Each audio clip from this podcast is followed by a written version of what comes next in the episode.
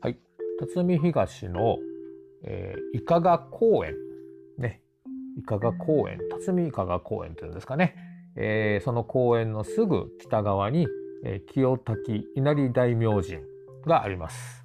赤い鳥居がね、えー、とちゃんとついておりまして、えー、と締め縄がこうちゃんとね、えー、と施されております。ここはかつてね、いかが村という村の中心でした。えー、辰巳の村というのは、えー、いかが村をはじめ、えー、5つの村が合体をして出来上がった村ですから、えー、かつてはここにいかが村という小さな村がありまして、えー、やはりここにね、いかが村の神社があったんです。ね。でその、えー、清滝なり大明神、えー、ね、えー、いかがの村の、村の、えー、孫社としてあった、神社はですね、現在は辰巳神社に合祀されていると。5つの村がくっついたことで5つの神社が1つになっているということですけれどもこの、えー、清滝稲荷大明神ですが、えー、まあこの周辺にもね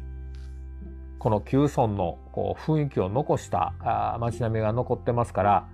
えー、それを楽しんでいただきながらここを見ていただきたいんですけど、えー、赤い鳥居がありましてですねその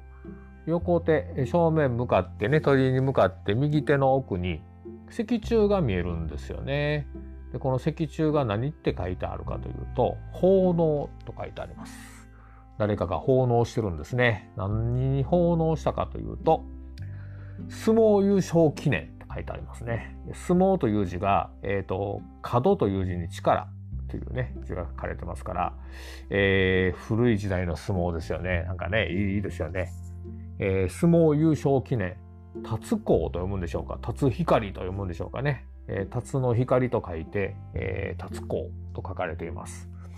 これね、当然あの今現在やっている大相撲という形ではなく、やはり、えー、村の中でそういう相撲大会があったのかもしれません。力自慢大会があったのかもしれません。もしかしたら、隣の八柄村と戦った相撲大会かもしれませんね。えそれの優勝を記念しまして、え奉納している石柱がここに残っています。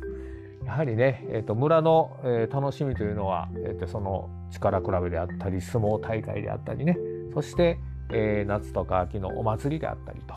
ね、そういうものが、えー、と大切な大切な村の行事になっているんだなということがこういうところからでも分かります。えいかがの村に、え今も残っています。え清滝稲荷大明神とそれから奉納相撲優勝記念をお話しさせていただきました。ではまた街でお会いしましょう。